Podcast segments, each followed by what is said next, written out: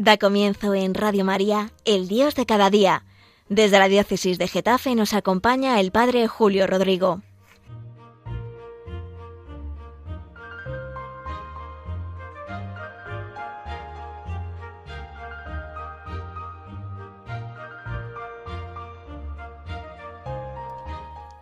Muy buenos días a todos los oyentes de Radio María. Les saludo con todo cariño en este programa El Dios de cada día, que lo que pretende es desde la fe, desde el Evangelio, iluminar nuestras vidas, iluminar nuestros sentimientos, nuestras actitudes, también la vida de toda nuestra sociedad. Hoy, pensando en qué título podría poner a este comentario, se me ocurría El Señor se fía de ti. Así lo titularía, de lo que les voy a hablar. El Señor se fía de ti, de ti que me estás oyendo, de mí que estoy hablando y de todos nosotros. El comentario está motivado por las lecturas de la Eucaristía de hace dos domingos, del pasado 6 de febrero. Por lo que sea, han quedado muy grabadas en mi corazón y por eso lo quiero compartir con ustedes eran lecturas, ahora las iremos viendo, del profeta Isaías, del apóstol San Pablo en la primera carta a los Corintios, y del Evangelio de San Lucas, esa famosa escena que denominamos la pesca milagrosa. Quizá han quedado más grabadas en mi corazón por lo que me dijo una señora tras una celebración de la Eucaristía de ese domingo 6 de febrero. En realidad fue la víspera, fue el sábado, nosotros tenemos un grupo de adoración nocturna, había celebrado misa a las siete de la tarde y después a las nueve y media celebré para la adoración nocturna. Al terminar la Eucaristía y de un rato de oración, no me suelo quedar por completo a todos los turnos, me quedo al primer turno un ratito y al acabar ese momento se me acercó una de las personas que participan en la adoración nocturna, en concreto una señora. Estaba allí esperándome para decirme gracias, Padre. Gracias por sus palabras, gracias por la homilía. Me han dado mucha paz. Yo también me siento como Pablo muchas veces. Me siento un aborto. Así me considero. Pero saber que el Señor cuenta conmigo, que me llama, que me quiere y quiere además que colabore con su obra, me ha dado una inmensa paz. Me llegaron al corazón las palabras de esta señora, a la cual la conozco mucho. De verdad que me llegaron al corazón, porque también yo me siento así. Lo que decían las lecturas, y además que hay un hilo conductor en todas ellas, es algo que responde a nuestros sentimientos. El profeta Isaías ve una gran visión de Dios, ve como el trono de Dios rodeado de ángeles y de serafines. Están cantando Santo, Santo, Santo es el Señor. Y al contemplar esa grandeza, el profeta Isaías dice, ay de mí, que soy un hombre de labios impuros, que habito en medio de un pueblo de labios impuros. Ante esa presencia de Dios se considera pequeño, se considera indigno, se considera pecador, un hombre, dice, de labios impuros, y podría haber añadido, y de impuro corazón. El texto a los Corintios habla de otra situación diferente, pero el sentimiento del apóstol Pablo es el mismo. Él está hablando a esta comunidad que les ha transmitido la fe y les ha engendrado en la fe de Jesucristo. Les dice que murió por nuestros pecados y que resucitó al tercer día según las Escrituras. Les dice que se apareció a Pedro, que se apareció a los doce apóstoles, que se apareció incluso a un grupo numeroso de quinientos hermanos, al apóstol Santiago. Va relatando diversas apariciones y al final dice, se me apareció también a mí como a un aborto, el más pequeño de todos, indigno de ser considerado apóstol.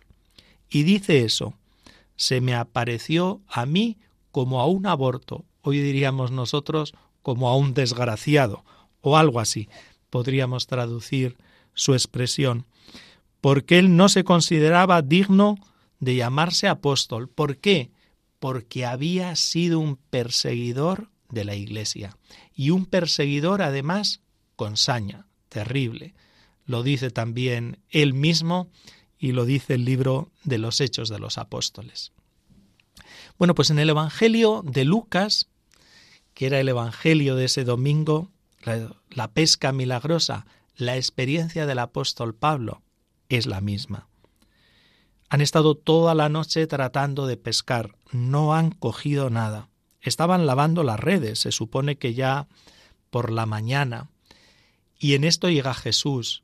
En la barca improvisa un, un auditorio allí de alguna forma un tanto curioso. Se sube a la barca, la alejan un poco de la orilla, había mucha gente y allí habla toda esa gente. Les habla de Dios, les habla del reino de Dios. Y al final de todas esas palabras les dice, oye, rema mar adentro y echad las redes para la pesca. Imagínense, si no habían cogido nada en toda la noche, ¿qué iban a coger durante el día? Yo no entiendo mucho de pesca. Seguro que algunos de los oyentes que están escuchando sabrán muchísimo más. Pero supongo que durante el día, ¿cómo se van a acercar los peces a las redes, a la barca? Lo ven y huyen. Bueno, pues el apóstol Pedro se fía del Señor. Dice, mira, por tu palabra echaré las redes, porque me fío de ti. Y lo que sucedió fue una pesca abundantísima no cabía en esa barca, tuvieron que llamar a otra barca, casi se hundían. Y al ver esto, Pedro, lleno de asombro, dijo esto, Apártate de mí, que soy un hombre pecador. Como ven, el mismo sentimiento, el mismo sentimiento que el apóstol Pablo, que se considera eso desgraciado como un aborto ante el Señor, el mismo sentimiento de Isaías que se considera un hombre de labios impuros, de impuro corazón. Ese mismo sentimiento es el de Pedro. No soy digno, apártate de mí, que soy un hombre pecador.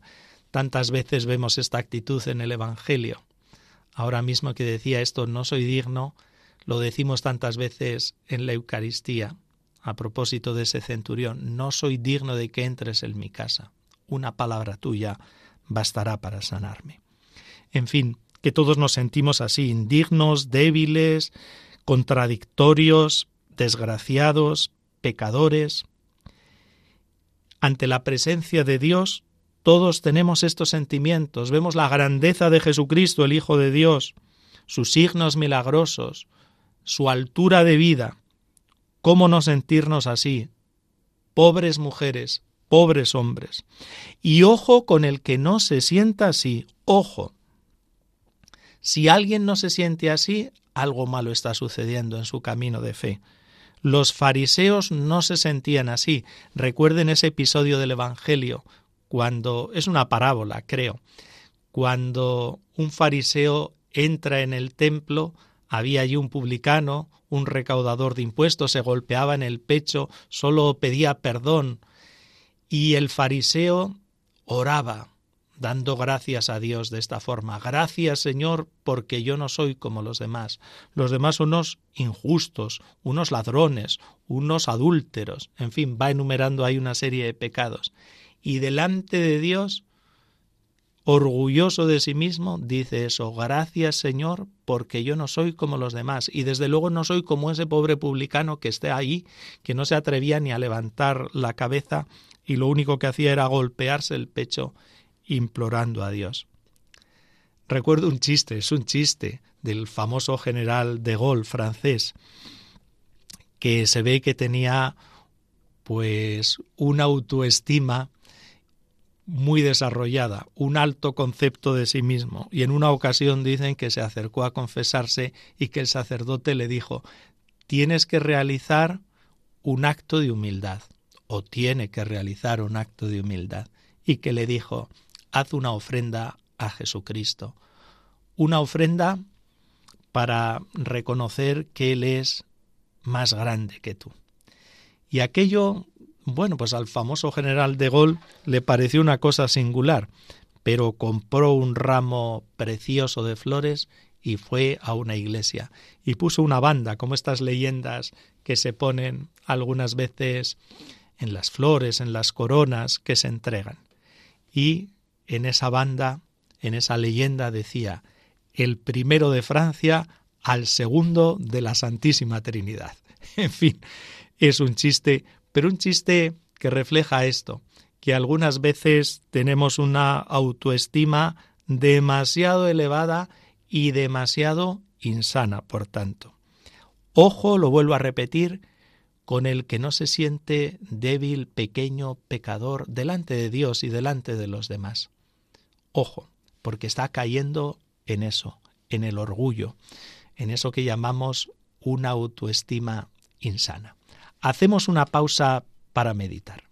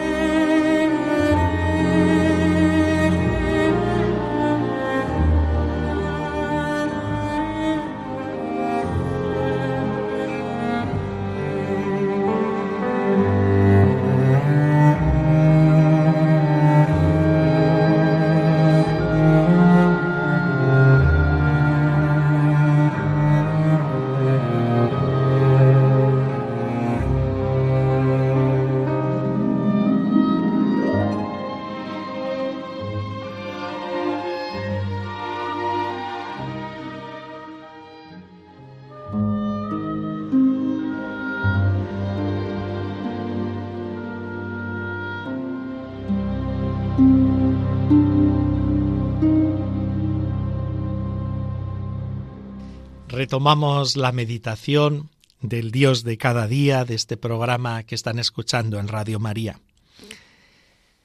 Miren, la conclusión de esta primera parte de la meditación es que, sinceramente, ante Dios, ante su Hijo Jesucristo, nos sentimos pequeños, débiles y pecadores. Pero no tenemos que quedarnos ahí, regodeándonos en nuestras miserias. No sería la mejor actitud. Si nosotros analizamos esas lecturas que vengo comentando, vemos que Isaías no se quedó ahí. Es verdad que se sintió indigno ante la presencia de Dios, pero escuchaba que Dios quería contar con él. ¿A quién mandaré? ¿Quién irá por mí? Escuchaba, y él mismo se ofreció. Aquí estoy, mándame. De alguna forma casi nos lo imaginamos como levantando la mano. Aquí estoy, mándame. Pablo le sucedió lo mismo. Él mismo reconoce que se ha entregado duramente a los trabajos del Evangelio. Y no he sido yo, además, el protagonista, sino que la gracia de Dios ha trabajado conmigo. Se sentía un desgraciado, pero sabía que Dios le había llamado y que en su obra, en la obra de Jesucristo, en el anuncio del Evangelio, quería contar con él. Y es lo mismo que escucha el apóstol Pedro del mismo Jesús. después que él se reconoce así, un pecador, apártate de mí, que soy un hombre pecador, escucha de Jesús, oye, no temas, porque él estaba asombrado ante todo lo que había visto, no temas, desde ahora serás pescador de hombres. Y esto de alguna forma es lo que tenemos que escuchar todos nosotros. Lo vuelvo a repetir, pequeños, indignos, pecadores, pero conscientes también que el Señor nos llama y que apuesta por nosotros y que se fía de nosotros y quiere que colaboremos con Él en su obra, que no es otra que el anuncio del Evangelio. Id al mundo entero y proclamad el Evangelio. Se fió de los apóstoles y de tantos personajes que aparecen en los relatos del Nuevo Testamento, se ha fiado a lo largo de los siglos de todos los cristianos y se sigue fiando de todos y cada uno de nosotros. Y esto es un aliento enorme, créanme.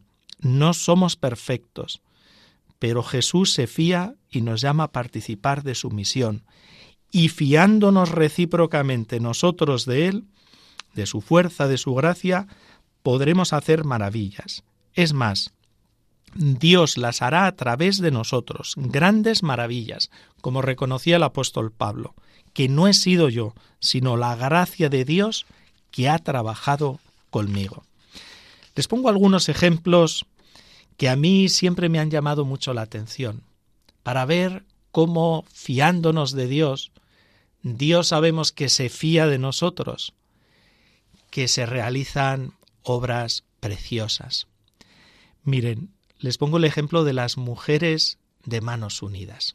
En origen, en 1960, cuando lanzaron la primera campaña contra el hambre este domingo pasado, lo hemos hecho en todas las iglesias de España, eran un grupo de mujeres de acción católica.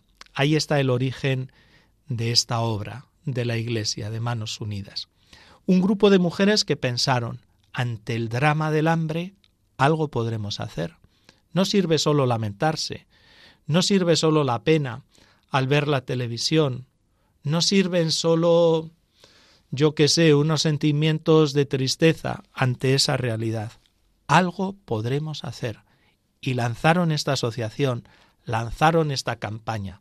Hoy Manos Unidas, no creo que me equivoque, pero es la ONG que más dinero recauda y que más invierte, por tanto, en proyectos de desarrollo en países del tercer mundo.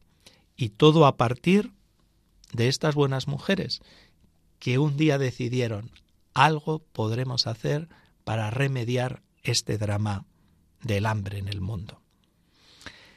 Les cuento otro ejemplo que siempre me ha impresionado y es el origen de Radio María, que nació humildemente en una pequeña población del norte de Italia, de la diócesis de Milán, ya casi en la frontera con Suiza, Arcelasco d'Erba, el 1981.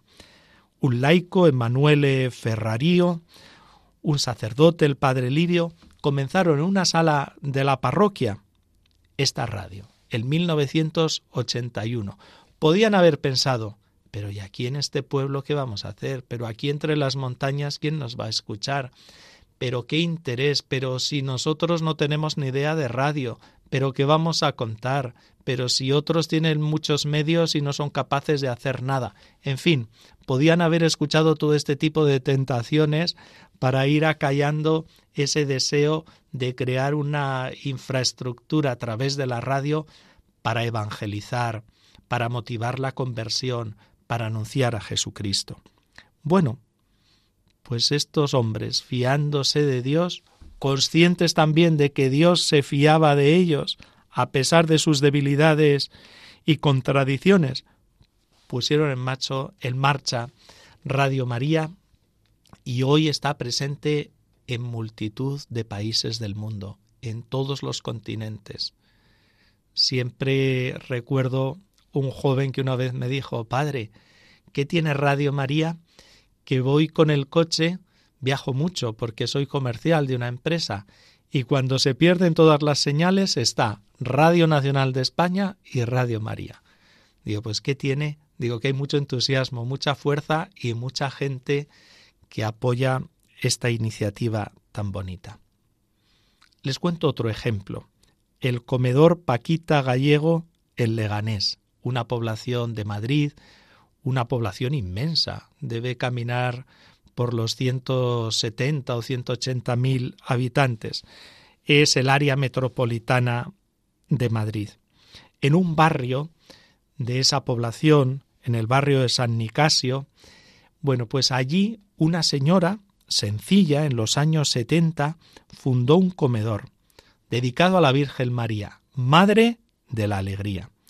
Al poco tiempo también vio la necesidad de crear una pequeña guardería junto al comedor, para que muchas jóvenes madres que salían a trabajar y que no tenían dónde dejar a sus hijos, tampoco podían pagar los recibos de la guardería, dejasen allí a sus hijos.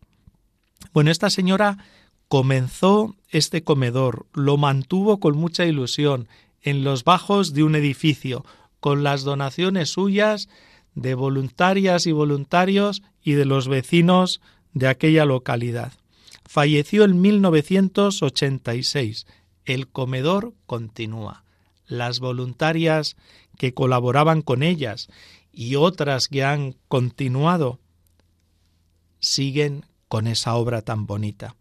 Desde luego esta Paquita Gallego, que así se llamaba, una gran mujer. Los que la conocieron dicen que Paquita, sin decir nada, daba ejemplo con su obra, la mejor predicación que se puede hacer. Con las palabras podemos decir mucho, pero desde luego con nuestra vida, sin decir nada, hablamos mucho más fuerte y mucho más alto y mucho más convincentemente. Y así hacía Paquita. Desde luego en Leganés se la recuerda con muchísimo cariño. Tiene una calle dedicada a ella y hasta un busto que hace unos años el ayuntamiento de Leganés encargó y lo situó en un espacio público. Bueno, son ejemplos. Podía poner muchísimos otros, sin duda alguna. Pero miren, que también nosotros podemos hacer mucho. Esta es la mejor conclusión de toda esta meditación. Podemos hacer mucho. Que ya lo sé que somos pequeños, que somos débiles, que somos pecadores, pero lo que tenemos que saber es que Dios se fía de nosotros, que Dios nos llama y que Dios quiere que colaboremos con Él. Quien dice Dios Padre, dice su Hijo Jesucristo y que si Él se fía de nosotros, fiémonos de Él, fiémonos de su fuerza, de su gracia, que va a actuar en nosotros y veremos su acción a través de nosotros. Y nos asombraremos, sin duda alguna, como el mismo Pedro se asombró también ante esa pesca milagrosa. Nada más que me encanta dirigirle estas palabras a todos ustedes y que nos volvemos a escuchar en el próximo mes, en este programa del Dios de cada día. Muy buen día a todos.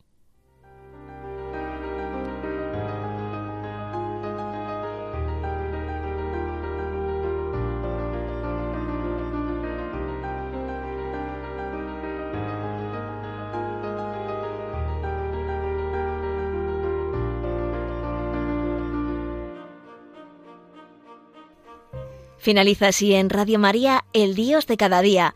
Desde la diócesis de Getafe nos ha acompañado el Padre Julio Rodrigo.